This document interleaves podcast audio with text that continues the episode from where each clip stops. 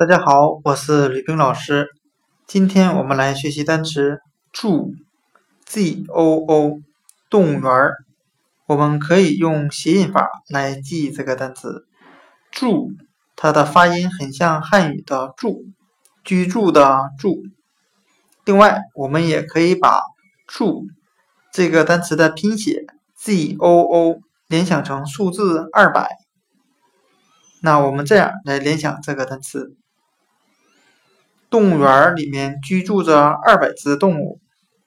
那今天的单词“住”动物园，我们就可以通过它的发音“住”联想成居住的“住”和它的拼写 “g o o”，想象成数字二百。动物园住着二百只动物，来记忆这个单词。